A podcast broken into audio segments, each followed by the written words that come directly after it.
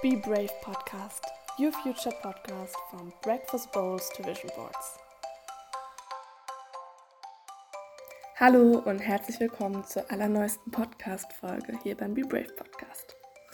In der heutigen Folge geht es mal nicht um ein Thema mit Persönlichkeitsentwicklung, sondern es geht ums Schwimmenlernen und wie du deinen Kindern oder anderen Kindern oder auch Erwachsenen, die noch nicht sicher schwimmen können, ähm, in kleinen Schritten hilfst, schwimmen zu lernen. Viel Spaß dabei! Also, wie gesagt, es geht ums Schwimmen und ähm, ich möchte einfach da mein Wissen teilen, weil ich gemerkt habe, okay, wenn die Eltern oder wer auch immer mehr Informationen bekommt, dann kann das Kind, ich gehe jetzt mal nur vom Kind aus, weil das auch sehr ähm, kinderfreundliche Übungen sind äh, mit einfachen Erklärungen, dann kann das Kind einfach ähm, mehr üben und die Eltern haben mehr Wissen und mehr Sicherheit. Genau, und äh, da die Kurse ja sehr voll sind, es lange Wartezeiten gibt, ist es einfach wichtig, ähm, hier Wissen zu teilen, weil im Internet findet man so gut wie gar nichts. Und ich gebe jetzt schon seit einer Weile Kinderschwimmkurse und habe gedacht, okay, ähm, das wäre doch ein perfektes Thema, das einfach mal in die Welt rauszubringen. Also es ist eigentlich äh, ganz egal, wer schwimmen lernen möchte und wer es ihm beibringt, ähm, wenn man so ein paar Sachen beachtet. Genau, egal jetzt ob üben oder gleich lernen, aber es hilft auf jeden Fall schon parallel zum Schwimmkurs ähm, weiter zu üben. Dann ist der Erfolg einfach schneller da. Ähm, was ihr braucht, ist eine Schwimmbrille und es reichen ein paar Steine. ähm, da kommen wir aber später gleich noch dazu.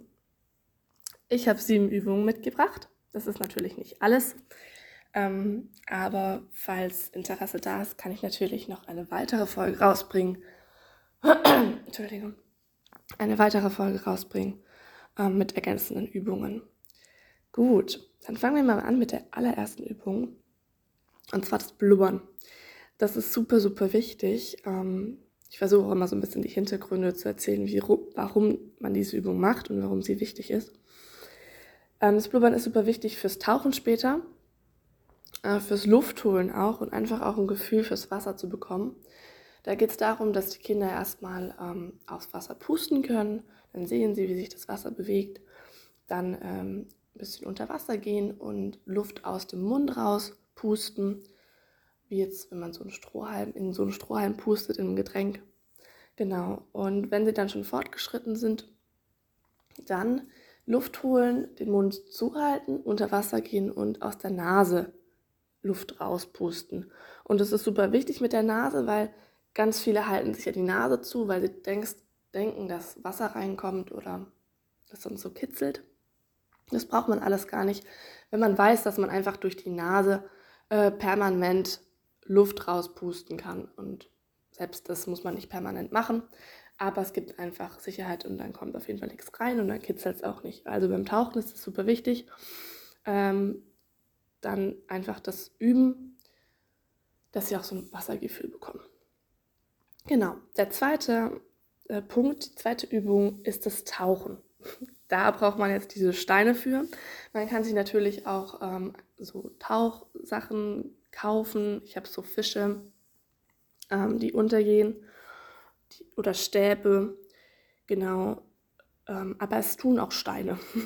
man kann die auch bunt anmalen, dann sieht man sie vielleicht ein bisschen besser unter Wasser. Und da am Anfang äh, am besten an so einer Treppe oder an einem eher flacheren Teil anfangen, dass sie einfach nur reingreifen müssen. Und dann wird es ein bisschen tiefer, dann ein ähm, bisschen mit dem Gesicht unter Wasser, dass sie auch schauen, dass sie lernen, die Brille zu benutzen und ähm, dann ins Tiefere.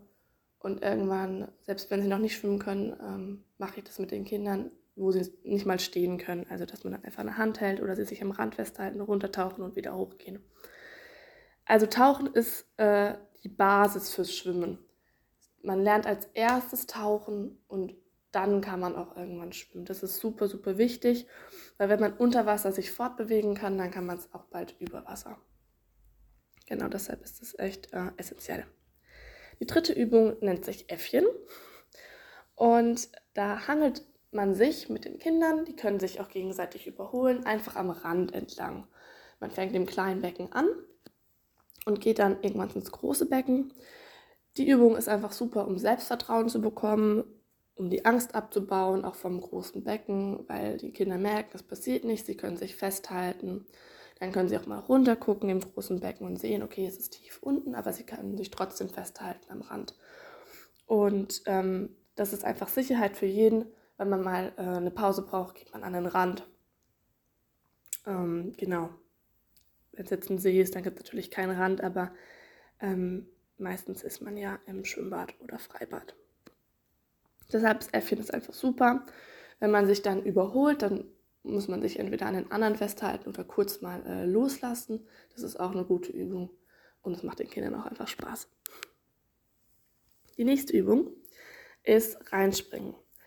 Erstmal im Wasser, wo sie stehen können, mit Hand wahrscheinlich am Anfang und irgendwann ohne Hand. Ähm, das hat jetzt noch gar nichts mit Startpunkt zu tun, wo jetzt irgendwie als erstes der Kopf ins Wasser soll. Einfach irgendwie reinspringen. Ähm, am besten so eine Kerze. Kerze ist, wenn man einfach einen Schritt macht, als würde man gehen und dann gerade wie eine Kerze Hände an der, an, an der, am Körper einfach reinspringt. Genau. Und da ist es super wichtig, dann, dass sie merkt, dass sie unten ankommen. Sie können stehen, können wieder zum Rand äh, laufen oder sich fortbewegen im Wasser und wieder rauskrabbeln. Und dann kann man auch zum Beispiel mal über eine Hand springen oder über eine Nudel oder was man da hat. Genau. Die fünfte Übung sind Strampelbeine am Rand. Strampelbeine sind eigentlich Graulbeine, aber die, bei den Kindern ähm, nenne ich es immer Strampelbeine. Am Rand bedeutet, äh, man setzt sich an den Rand vom Wasser die Beine Richtung Wasser und übt da erstmal die richtige Ausführung. Ganz wichtig, ähm, die Bewegung kommt aus der Hüfte raus und nicht, es wird nicht so getreten. Also es die Knie werden eigentlich gar nicht bewegt, die werden nicht eingeklappt. Ähm, es kommt wirklich aus der Hüfte raus, das Bein ist lang.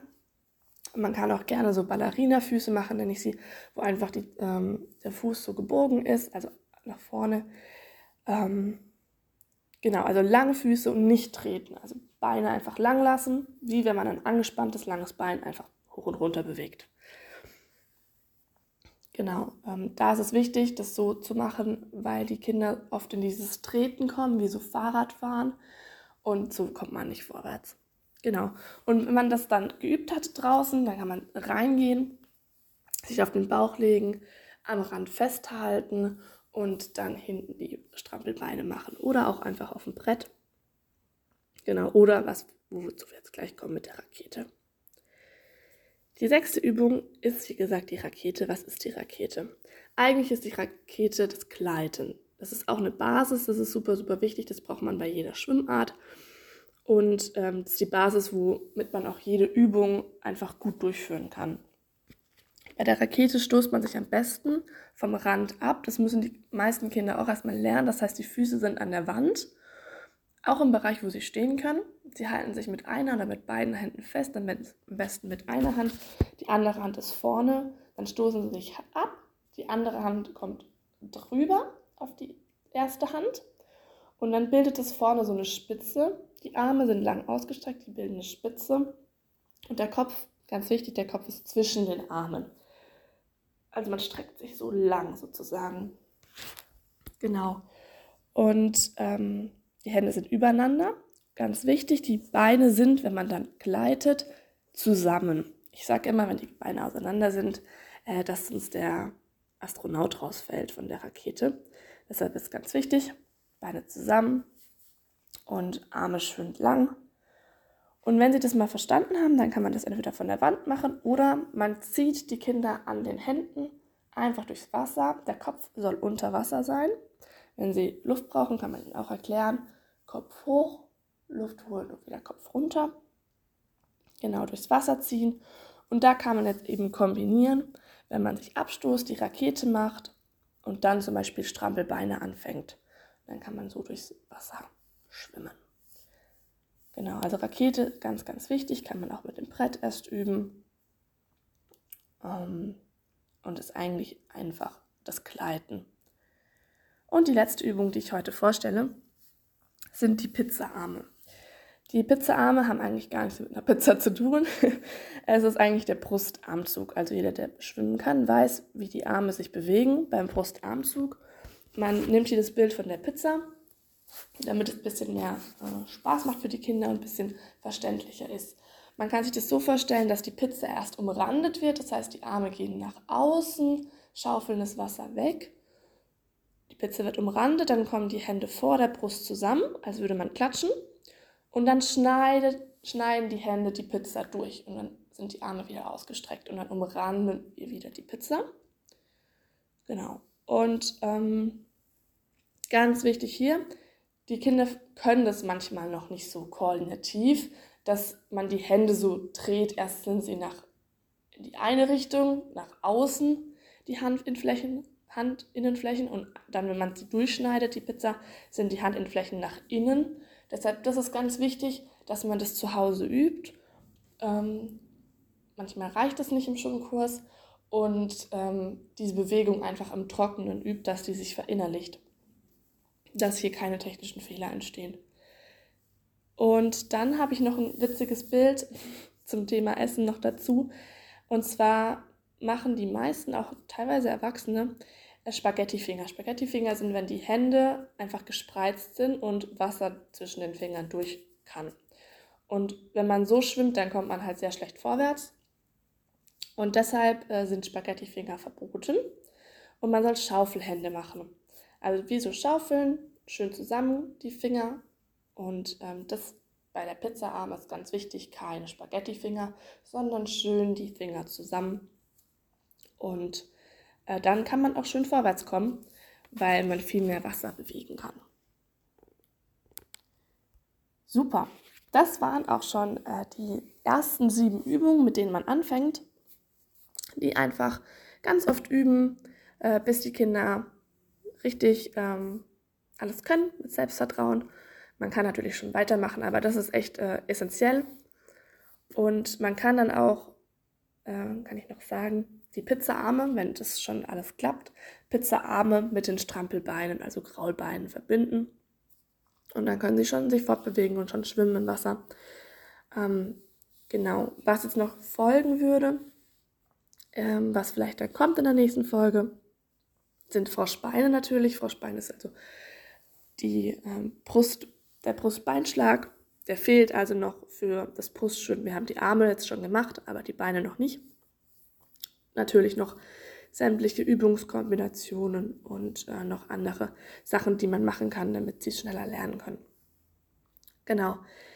Ähm, was wichtig ist, wieso macht man als erstes die Arme? Die Arme sind einfach ähm, wichtig auch fürs Tauchen schon, dass sie runterkommen.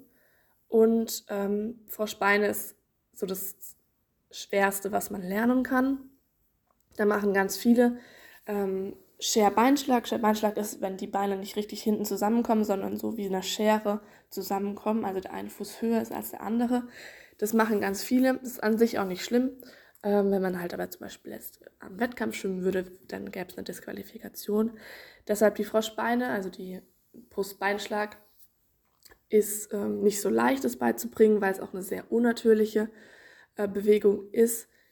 Das komplette Brustschwimmen, ähm, das wusste ich auch lange nicht, wurde im Ersten Weltkrieg erfunden, dass die Soldaten mit Stiefeln, deshalb auch die komische Haltung bei den Beinen und mit einer Waffe hinten am Rücken ähm, aufrecht schwimmen können im Wasser.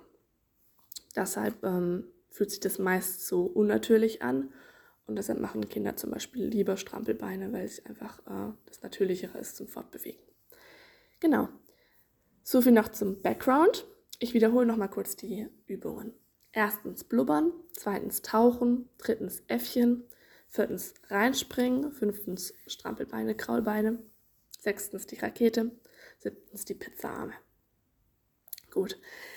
Wenn du noch Fragen hast ähm, oder irgendwas unklar ist oder sagst, okay, hey, ich will ähm, eine neue Folge, dann schreib mir doch gerne ähm, an meine E-Mail-Adresse sm.kebert.gmx.de und ähm, dann kann ich da auf jeden Fall eine neue Folge machen. Viel Spaß und bis zum nächsten Mal.